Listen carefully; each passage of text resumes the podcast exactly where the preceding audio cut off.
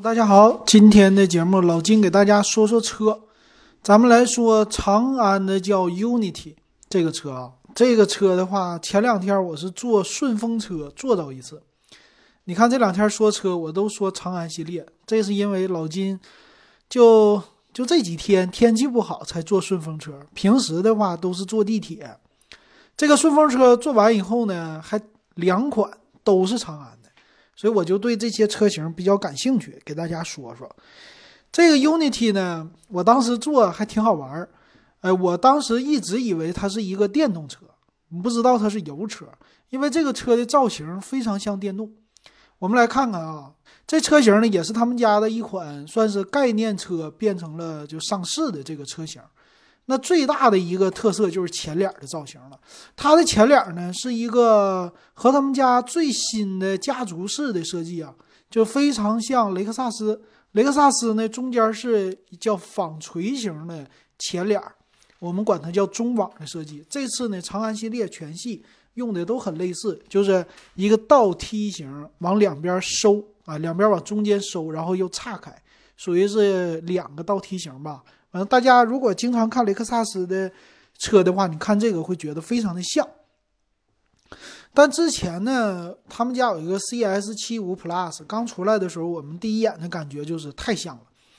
但是呢，我第一眼我感觉很好看，但后来看着看着，我就觉得它稍微怎么看都感觉这个比例是有一点点的不一样，就是不协调。看时间长了，我不觉得 CS 七五 Plus 好看。但是这次呢？这一款 Unity 吧，它的正面其实和 CS75 Plus 大的设计元素非常的像，但是比它夸张。夸张在哪里？就是中间的这块中网了。中网的吧，它做的造型很像是电动车给封闭了似的中网，但实际它没有封闭，它都是一个一个的小块儿，把这个小块儿然后密集的合成一个中网，给我看起来当年的奔驰啊，还有。呃，最新的什么高尔夫啊这些的电动版呢，他们都是中间用这样的样子，所以第一眼看起来，哎，我就误以为是一个电动车。那它呢，造型也是非常的新颖啊，和现在的很多车型都一样，小眯眯眼儿，就是日间行车灯在机盖子上，然后两边的大灯呢，真正的是在你的呃中间的位置，平时我们管它叫中网进风的那个地方，它是放在两边的。反正现在。可以这么说，最早的鼻祖就是吉普的，呃，自由光。剩下所有家的车型，我觉得都是学吉普自由光的。虽然说，呃，造型肯定有各样的变化，但是万变不离其宗，都是这玩意儿。那这个头呢，非常的好看啊，就是一眼看出来就不是普通的量产车，因为普通量产车，它不是那个灯都非常的，呃，要么犀利，要怎么样的，就是正常来说，要么圆，要么方，都比较大。但这样的概念车呢，会给你很未来未来的感觉，就是灯该隐的都给你隐掉了，那有这样的感觉。那这个车型也算是长安家一次新的尝尝试吧，在这个 SUV 车型里边，他们家嗯最新的一个系列的啊，家族是最顶的、最顶级的一个概念了啊。这是这个车型的前脸。呃，挺好看，所有的东西都在机器盖子下边，尤其这个大中网，第一眼的感觉就很另类啊，这样的感觉，其实有点像眼镜蛇那种的犀利的哈，很好。或者今年比较应景的是给个车戴口罩了啊，有点戴口罩的感觉。然后侧面是什么样的？我第一眼坐这个车啊，我以为开个轿车过来的。哎，为什么这么说？就是它非常的低趴。啊，不像那种传统 SUV 特别的高，它这种低趴的造型呢，我第一个想起来的是长，不是长安，呃，是长安马自达，就是马自达那个叫 CX 杠五吧。老金对马自达的车型不是特别的了解啊，不是 CX 杠五，CX 杠三，应该是 CX 杠三，就是有一款它的底下就是特别低趴的一个那个车型，应该是 CX 杠三吧。哎，它俩其实有异曲同工之妙，特别的像。呃，轮子特别的大，然后整个的车身呢特别的低，所以给你感觉吧，他来接我的时候，我第一眼一看，哎，来了个轿车啊！这个车型长安家的电动轿车竟然在沈阳开，我得看一看。哎，就是这样的感觉哈，好像我查 CX 杠三也不是这车。呃，马自达系列的是什么呢？老金一会儿找一找。呃，CX CX 杠三零啊，CX 杠三零好像是这一款，好像是啊，我不不能说太明确的。老金对马自达的车号不太了解，哎，就有这种感觉。我第一眼看起来这是个小轿车，哎，挺低的，挺好的啊，往上一坐。那还有一个呢，就是门上它的门把手呢，很像电动车特斯拉，就是隐形式的把手啊，你摁一下，它会自己弹出来，然后你来开门，和普通的什么呃拉的那种门手都不一样。所以第一眼我怎么看，怎么都像一款电动车，呃，既是造型非常的前卫。然后门把手又特别隐藏了，全是概念。那这种的概念怎么会用在汽油车上呢？肯定是电动车呀！啊，这就是我的一个感觉了。然后这个车型的侧面的话的线条非常的动感，这个车型主打的也是运动，啊，特别像一款给年轻人专门设计的这个车型。那它的侧面的腰身的曲线特别多，三条大线哈，一条是从前面的大灯一直到后边的尾灯。啊，一个向上扬起的，然后再有一就是车身在门中间的这部位和底部两条线，咵往后一延展，然后车呢还稍微两边鼓起来一点点啊，有这种运动的肌肉感。然后上边呢顶棚，顶棚很有意思啊，就是从 A 柱、B 柱到 C 柱，它是从上往下走，然后往后有一点点的下压，啊，这样的感觉还不是溜背的造型，非常的。动感的一条曲线很好，那后边尾门呢？它的把手啊，就不是在你的车门上了，它是在窗户旁边。这个非常像最新的丰田的他们家那款小型车，是吧？所以后边的玻璃非常的小。哎，你坐在后边，可能有的人会有一种压抑，不知道有没有啊？我以前坐那款丰田的小车，那个叫什么来的？我我对这个车型忘了它的名字了，大家应该都知道。那个车型，我第一眼坐进去就感觉这窗户有点少啊，就是通透性不是那么特别的好。但是呢，整体这个外观还非常的好看啊，特别的好看。然后也是有那种跨界车型的感觉啊，就是在你这个轮子上边，它有非常大的黑色的塑料的，这算是轮毂的框外框啊，就给你一种感觉，我能越野或者运动啊，但越野越不了，这车型实在太低趴了。再来看背面啊，就是屁股，屁股的话呢，这车型也是很动感，它有一种上边的尾翼的感觉，而且后边有四个排气管子，啊，四排气给你的第一感觉想起来是什么？这不就跑车吗？对不对？搞这么多干嘛呀？感觉像那什么似的，一堆机关枪似的啊，太多了。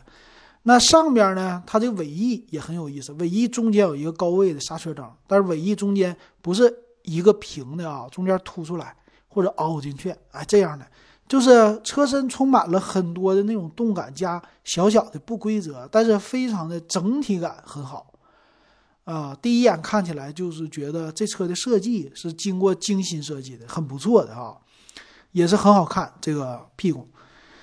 那再来看里边吧，这个车里边呢，方向盘呐什么的也是，嗯，像谁呢？宝马。我第一眼感觉宝马，但是时代气息非常的浓厚，就是它，呃，两块大连屏。我第一个那天坐进去以后，我感觉这车，呃，说电动不电动，说汽油不汽油，啊，怎么说呢？就是电动的吧，喜欢中间一块大屏就完事儿了。啊，它这个呢，两块连屏，那汽油车现在也有，但是我感觉他们家这两块连屏呢的设计啊，不是特别的好看。为什么？因为两边的大黑边实在是太多了。这个你要是奔驰呢，喜欢那种方形的连屏，呃，其实黑边控制的很好，但是他们家这屏呢，属于也是一个倒梯形，呃，或者说正常的梯形，两边非常的宽。啊，两块屏就放在中间，但是两个屏幕中间那个大宽的黑边有多大呢？你放在一台手机那么宽，两边也差不多了，所以就感觉这屏有点小气，没有那么特别的时代感，好像是呃以前的那种的车型，就是硬往这个大黑的窟窿里边放一块小屏幕一样的，总觉得这一块啊不是特别的威武霸气啊那样的感觉，或者现代感不足。因为我们手机上现在都强调小窄的边框，是吧？它的边框那么大，就这一点我觉得是呃不太好的，那廉价的一种的感觉。但是其他方面都很不错啊，它这里边的精致感还是挺好的，呃，有这种银色和黑色的一个搭配，而且在中控的正上方有一个呼吸灯，这呼吸灯好像是语音助手还是干嘛的，我还不知道它的一个功能哈。方向盘呢，采用的是那种现在最新的吧，就底边是平的，不是正圆形的这种方向盘，偏运动。呃，中间属于算是三辐式的吧，中间突出。呃，这个方向盘造型，大众啊，他们家用的比较的多，是不是？马自达，我看看一样不一样。马自达这个和它还不一样哈，马自达相对来说比较圆润，中间是圆的。反正这个方向盘的造型还是挺不错的。里边最有意思的是中控，中间的这控制台就是咱们说档位的部分啊，它的这个档把挺好玩。呃，它是那种说飞机不飞机，它是一个呃不能推的，好像一个凸出来的扶手，啊，它是整个的一个一体式的一个档把哈，啊，往前应该是电子档吧，往前推一下就是前进，中间就是 N 档啊，或者往前是倒车，后边是那个前进档，挺有意思的。呃，总体这个车型的做工吧，我进去以后摸了一下，反正十多万块钱的车是值这个做工的价的。呃，里边的门什么的也没有说令我特别的一个什么豪华感那种感觉，这个倒没有。坐起来呢，呃，加速我感觉这车挺快。再有一个，我问了车主啊，他觉得这车最吸引他的就是高科技的配置，非常的多哈。比如说驾驶位最高配啊，左边有摄像头，在你的左边 A 柱的部分，这摄像头呢来监测你的睡眠，比如说你 开车困了，眼睛闭上了，睡觉了。这个它有监测，然后自动驾驶或者是提醒你。这个车型也有是 ACC 自适应的导航、巡航这些。呃，在车的前部有雷达，然后车顶部在后视镜的上方也有雷达，所以整体它是卖的属于自动驾驶这些高科技的配置啊，挺多的哈。这是这车里边，然后后边呢也有后排的出风口，呃，第二排的中央头枕也是有的。然后储物空间呢也还行，作为一个紧凑型 SUV 来说，中规中矩。那他们长安系列吧，我们刚说完他们欧尚的叉五哈，呃，很喜欢车座是一体式的，这个车也不例外，也是一个一体式车座，只有第二排的中央头枕是可以拉出来的，可以活动的，其他的呢都是一体式啊，前后排。这年轻人特别的喜欢啊，但我感觉这个头枕一体式不能调节的话，也是觉得总觉得稍微哪地方有点别扭啊，这是我的感觉。反正我做这个的时候呢，嗯，那位车主吧喜欢在脖子上面加一个那个靠靠枕，我每次坐这种带脖子上靠枕的车，我就感觉我这个座我坐不踏实，就脖子被人顶起来了，脑袋被人往前顶。啊，除非你往后趴躺着坐才行，要不然的话就感觉脑袋被人往前推的，所以我不喜欢那东西啊。所以这个车型我坐了将近一个小时吧，我没感觉有舒服，嗯，就是坐在副驾驶没感觉特别舒服啊，或者那种放松的感觉，反正就感觉绷绷的啊。这个车座给我的第一感觉就是比较的硬啊，绷绷的那样的感觉。然后顶部呢，它是有一个大天窗哈，挺好。啊，这个车型呢，售价卖多少钱？我们来看看啊。售价是从十三款吧，就十一万三千九到十三万三千九，呃，中间差一万啊，十一万三千九、十二万三千九到十三万三千九。那这个车型的配置呢，我们来说一说哈。嗯，咱们看一下。啊，首先来说，这车型的车身的尺寸呢，它的宽度呢达到了一米八七，还是挺宽的。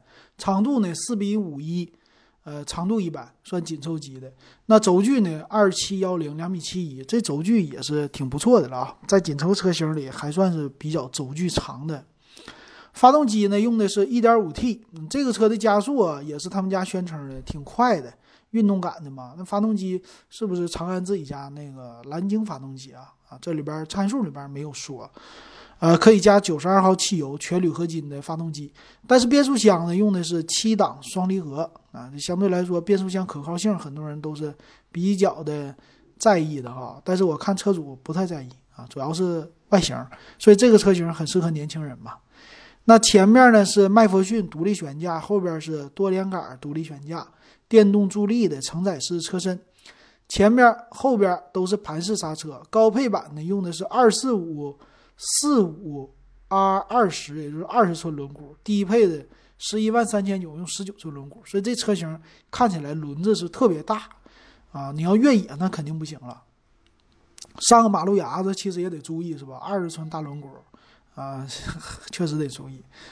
那在这个被动安全方面，低配车型呢，在主副侧有三个这个大的安全气囊都有啊。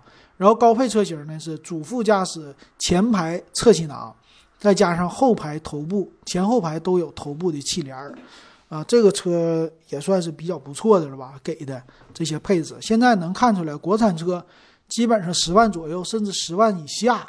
都已经在主驾驶位前排的侧气囊都给配上了，啊，这个气囊数是越来越多了啊，挺好。带胎压监测，呃，高配车型呢，除了低配之外吧，有全车的未系安全带提醒，呃，剩下的 EBD 啊、ABS 啊、ESP 啊这些都有。呃，高配最顶配呢是有并线辅助啊、车道保持啊、还有预警啊、主动刹车呀、疲劳驾驶啊都有。那中配车型呢是有主动刹车和主动安全，所以最高配呢它是有自动驾驶的功能啊，中配没有，低配也没有。然后后边驻车雷达呢在低配上是后驻车雷达，其他车型中高配用的是前后雷达。然后全车呢除了低配之外是三百六十度的全景影像，然后中高配都是全速自适应的巡航，高配有一个自动泊车入位。全系标配自动驻车、上坡辅助、陡坡缓降，啊，这挺好。天窗方面呢，全系都有。低配呢是普通的前面天窗，高配、中配是大天窗全景的。整个车型的轮毂呢都是呃铝合金的轮毂。最顶配的车型有电动的后门，就是电动的后尾门啊。整个车型呢都是无钥匙进入、无钥匙的启动，还有远程启动，全系都有。方向盘呢？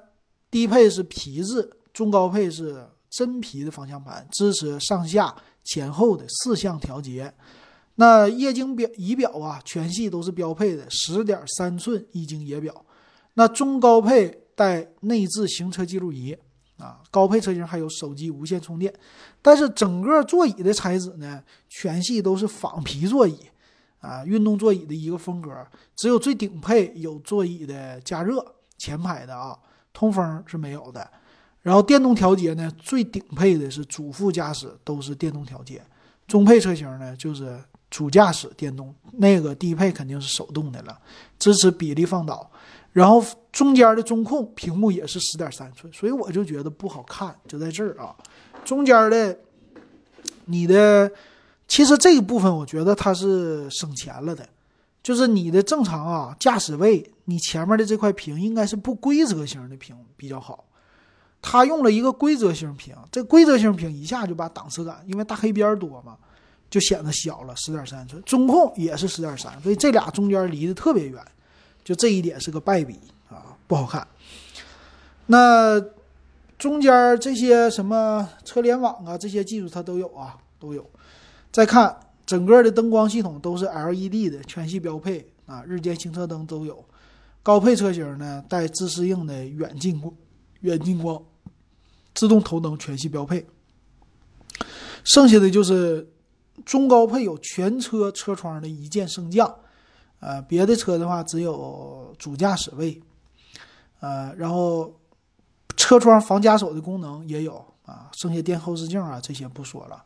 自动空调全系标配，后排出风口全系标配，然后 AI 服务全系标配，就是中间它那中控上面有一个呼吸灯，你可以叫它啊，然后叫原生车载微信也支持，有意思吧？全系标配。然后这个车型的油耗呢，说是呃汽车之家给出来的是九点一百公里的油耗，加速性能呢。呃，八十到一百二十公里的话，每小时是七点九秒，所以这车加速快。所以我感觉啊，这个车型的话不太适合那些岁数大的或者你想要一种商务范儿什么的，它主打的应该就是年轻、个性化啊，运动，这是它最大的一个特色。呃，到底有多少人喜欢买的话，我不知道啊。但是我感觉的话，啊，这位车主跟他聊天，他还是对这车型非常的满意的。呃，我也不能聊变速箱的问题哈，但是他的感觉是花全下来十五万买这么一个呃 SUV，虽然紧凑级的啊，本来国产的十五万你可能买一个中型的了，但是紧凑级的这个该有的功能它都有了啊，自动驾驶啊，还有。啊，他喜欢的这些的啊，高级的配置也都有了，他觉得挺满意的。而且长安这车型外观确实挺不错的啊，这就是这个车型。哎呀，老金觉得怎么样哈？老金的话，感觉这个车肯定不适合我啊。我这岁数的话，有的十五万我不会去看它，为什么呢？呃，一个是说中间的七档双离合这个一个点我不喜欢，再有一个点就是。那两块屏幕我也不喜欢，啊，有这价钱的话，我可能买别的车了哈。因为老金的那个想法是有十五万，我去买个长城炮，它不好吗？是不是？虽然说费油啊，但是它能实现你的一个越野梦哈。老爷们儿不是有这梦吗？啊，那这种的城市代步，那我就可能选一个便宜点的了，不会选这个了。因为花十五万买 SUV 的话，这价位，那我买一个轿车的话。在城市可能十五万，呃，比如说买国产，买吉利的博瑞啊，够了，是不是？整体配置也不低，或者买别的车型，其实可选择性有挺多的。所以这车型呢，刚开始我看新闻上说是卖的挺好，哎，卖了月销一万，但是后续能不能做到，我觉得不太好说，走着看吧，看一步瞧一步吧。行，那今天这个车型就给大家说到这儿，这两天。老金买的方向盘，呃，新买的，花了两千零四十八，我说了是吧？买的方向盘还挺不错的，这两天玩了一玩，哎，嗯，开开车这两天刚调的，给它调好了。之前的话玩欧洲卡车模拟，它的方向盘就是有点不跟着我，就是中间有虚位啊。我特意呃按照网上查了一下，调了一下，调整的是死区。把这个游戏控制的死区给它调整掉以后就可以了，挺不错的啊！现在已经非常的跟手了，现在在适应啊。用方向盘玩模拟的卡车模拟的游戏确实有意思，嗯，开了两个小时，哎，开的我觉得挺挺满意的，挺好的。回头有时间再给大家录视频谈谈那个的感受。行，今天就说到这儿，感谢各位的收听。如果喜欢我节目，可以加我的微信。W E B 幺五三，还有十块钱入咱们电子数码点评群。